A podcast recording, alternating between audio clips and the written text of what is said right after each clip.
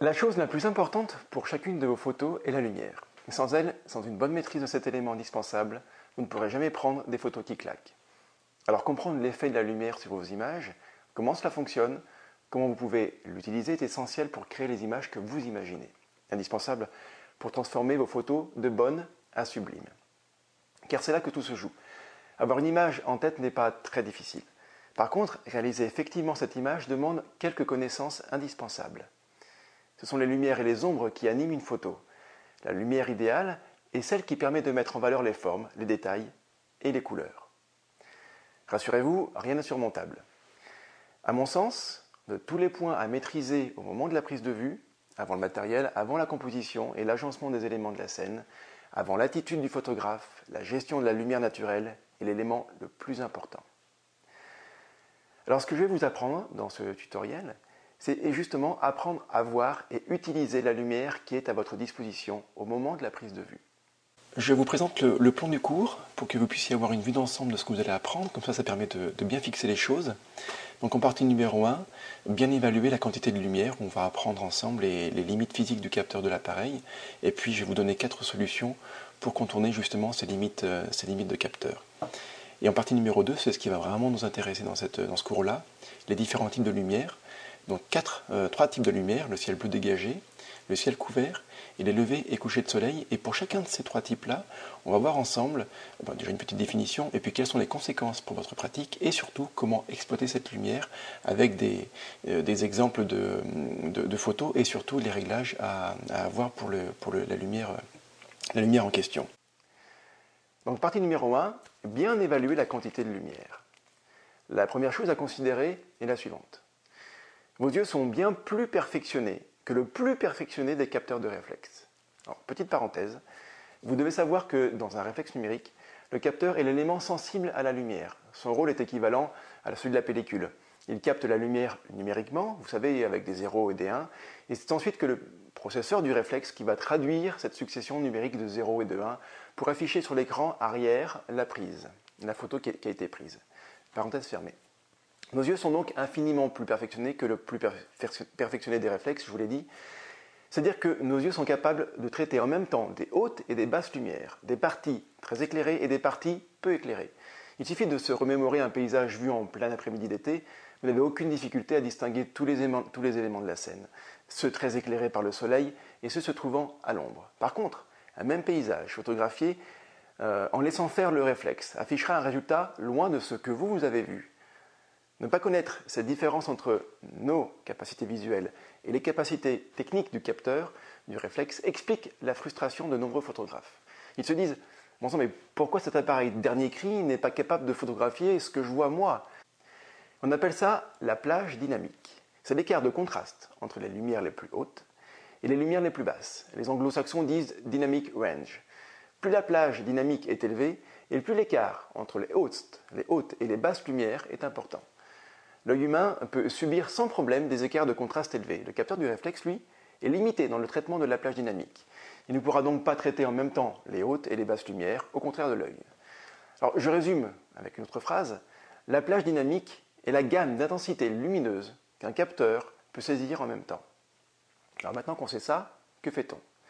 Eh bien, vous allez euh, ne pas changer de réflexe, hein, garder le même, mais vous devrez éduquer votre œil à voir comme le capteur, c'est-à-dire savoir quand une scène propose une plage dynamique trop étendue pour votre réflexe. Alors, comment déterminer cela? Il y a des points de repère très simples à connaître pour évaluer la lumière existante, la quantité de lumière existante. Si vous êtes ébloui, alors votre capteur le sera 100 000 fois plus que vous. L'écart entre les hautes et les basses lumières est bien trop fort. Des nuages blancs dans le ciel sont toujours très lumineux. Vos yeux ne seront pas éblouis, et encore que, mais le contraste entre ces nuages et ce qui se trouve sur Terre sera trop fort aussi pour le réflexe. Les scènes de contre-jour, vous avez le soleil en face de vous, cela signifie que tout ce que vous voyez est dans l'ombre du soleil, peu éclairé donc. La plage dynamique est très, est très étendue, et le capteur ne peut saisir un aussi fort contraste lumineux. Vous savez maintenant que lors de votre prochaine sortie, vous devrez voir la lumière en tenant compte des limites physiques du capteur. Alors concrètement maintenant, quelle solution adopter pour contourner cette limite de capteur Puisque vous ne pourrez pas modifier l'éclairage dans 95% des cas euh, de la scène à photographier, voici ce qu'il est possible de faire. Solution numéro 1, ne pas photographier. Ça peut surprendre, mais parfois la meilleure photo est celle qu'on ne prend pas. Pas la peine de sortir euh, pour prendre le risque de déranger une zone pour obtenir des, résultats et des images inexploitables. C'est le cas typique du milieu de journée d'été qui donne une, une, trop grande amplitude lumineuse pour le capteur.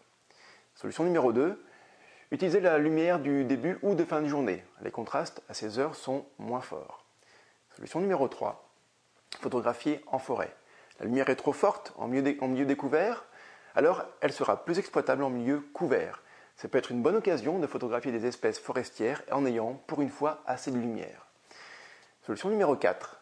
Faire de la photographie artistique, créative, abstraite. Le capteur est incapable d'exploiter les hautes et les basses lumières en même temps Soit. Alors jouons le jeu avec ces limites-là. Amusons-nous à sortir des sentiers battus en exploitant justement cette limite physique de capteur. Faire des ombres chinoises, du high qui consiste à surexposer volontairement une scène. Partie numéro 2. Les différents types de lumière. Vous l'avez évidemment remarqué, la lumière naturelle est bien sûr différente selon les moments de la journée, mais aussi selon les conditions météo. Je vais vous apprendre à mettre les noms sur ces conditions lumineuses, à les reconnaître et surtout à bien les utiliser. Car je garde toujours en tête que votre objectif à vous, votre but, est de produire des photographies hors du commun. Alors type de lumière numéro 1, le ciel bleu dégagé.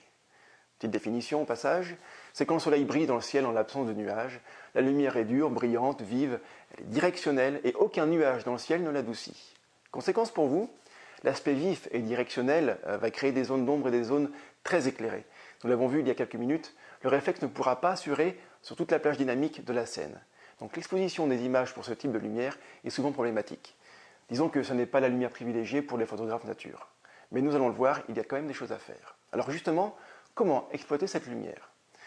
Vous avez une seule question à vous poser.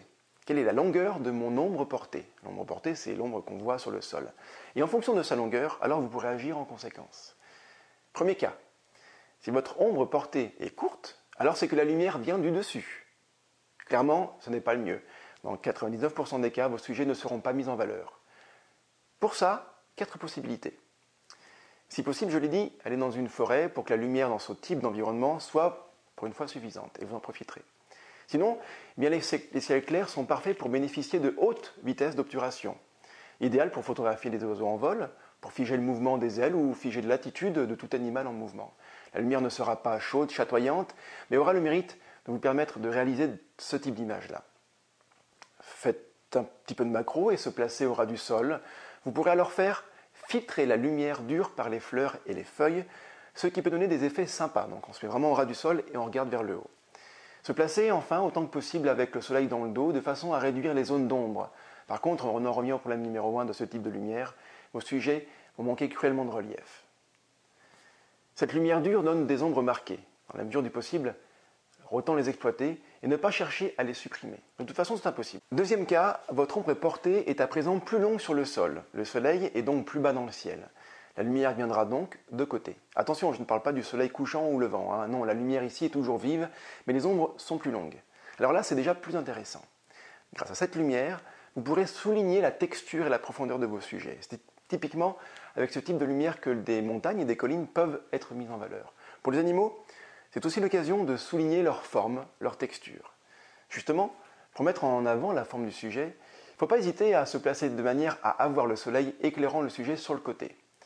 Vous aurez ainsi des zones éclairées et des zones d'ombre qui vont donner du relief à l'animal. C'est le meilleur moyen de souligner les formes grâce justement à ces jeux de contraste entre ombre et lumière. Par contre, cet écart d'intensité lumineuse peut être difficile à gérer pour l'appareil. Pour vous entraîner, les sujets statiques comme les pierres, les écorces des vieux arbres sont parfaits.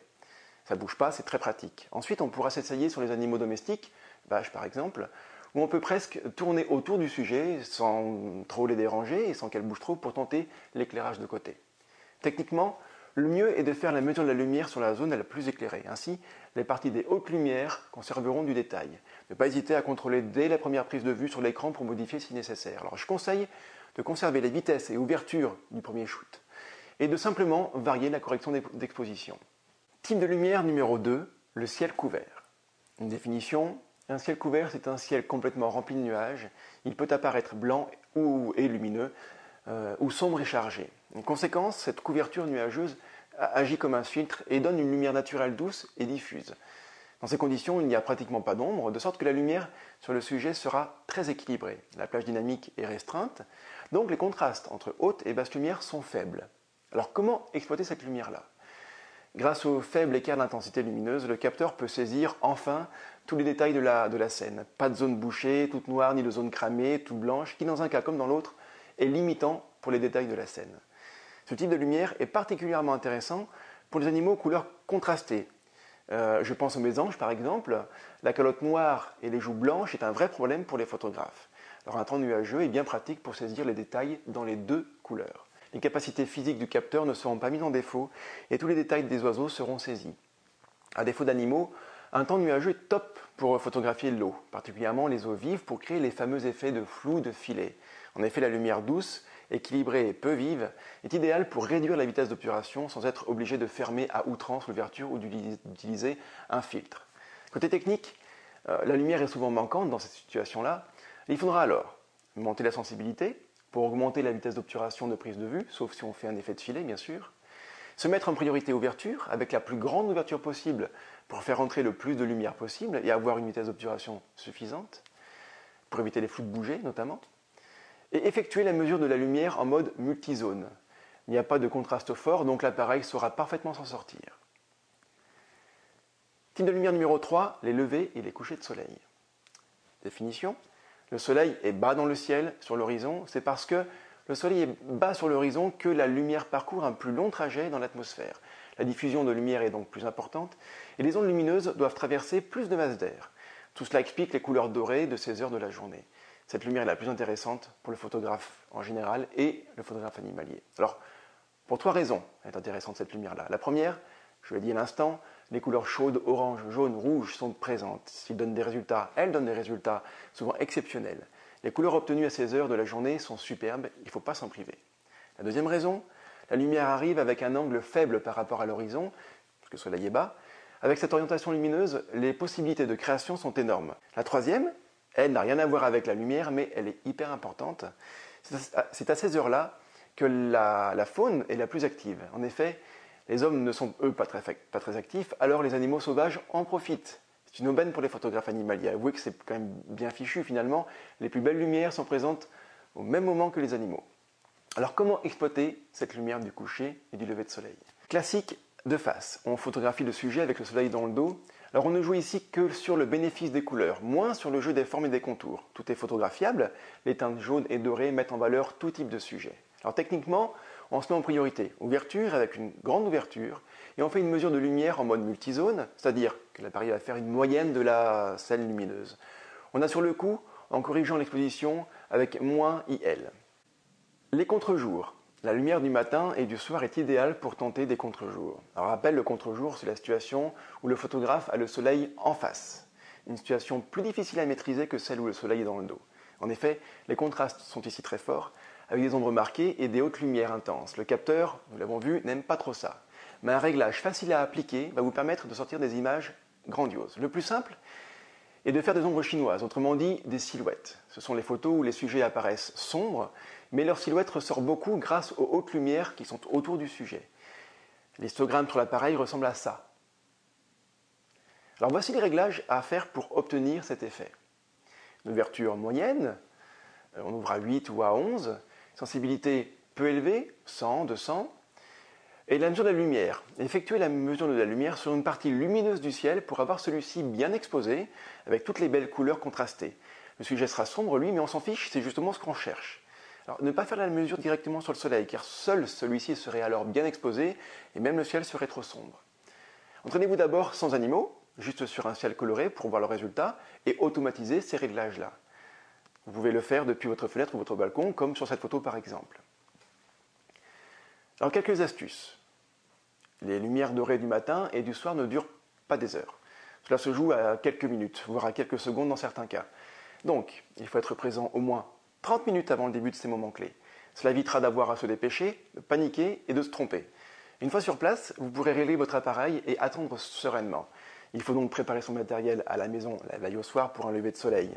Ainsi, tôt le matin, il suffit de prendre son sac et de partir. Car si on le prépare au moment du départ, oublie assuré, ça c'est du vécu. Grande question. Comment faire pour avoir les animaux éclairés, soit de côté, soit de face ou de dos? On va pas leur demander, ça c'est certain. Le plus simple est de prévoir les afflux de manière à avoir les animaux éclairés de telle ou telle façon. Si vous placez un affût orienté au sud ou au nord pour le matin et le soir, alors vos sujets seront éclairés de côté. Cela se prévoit donc au moment du placement de l'affût. Ce cours est à présent terminé.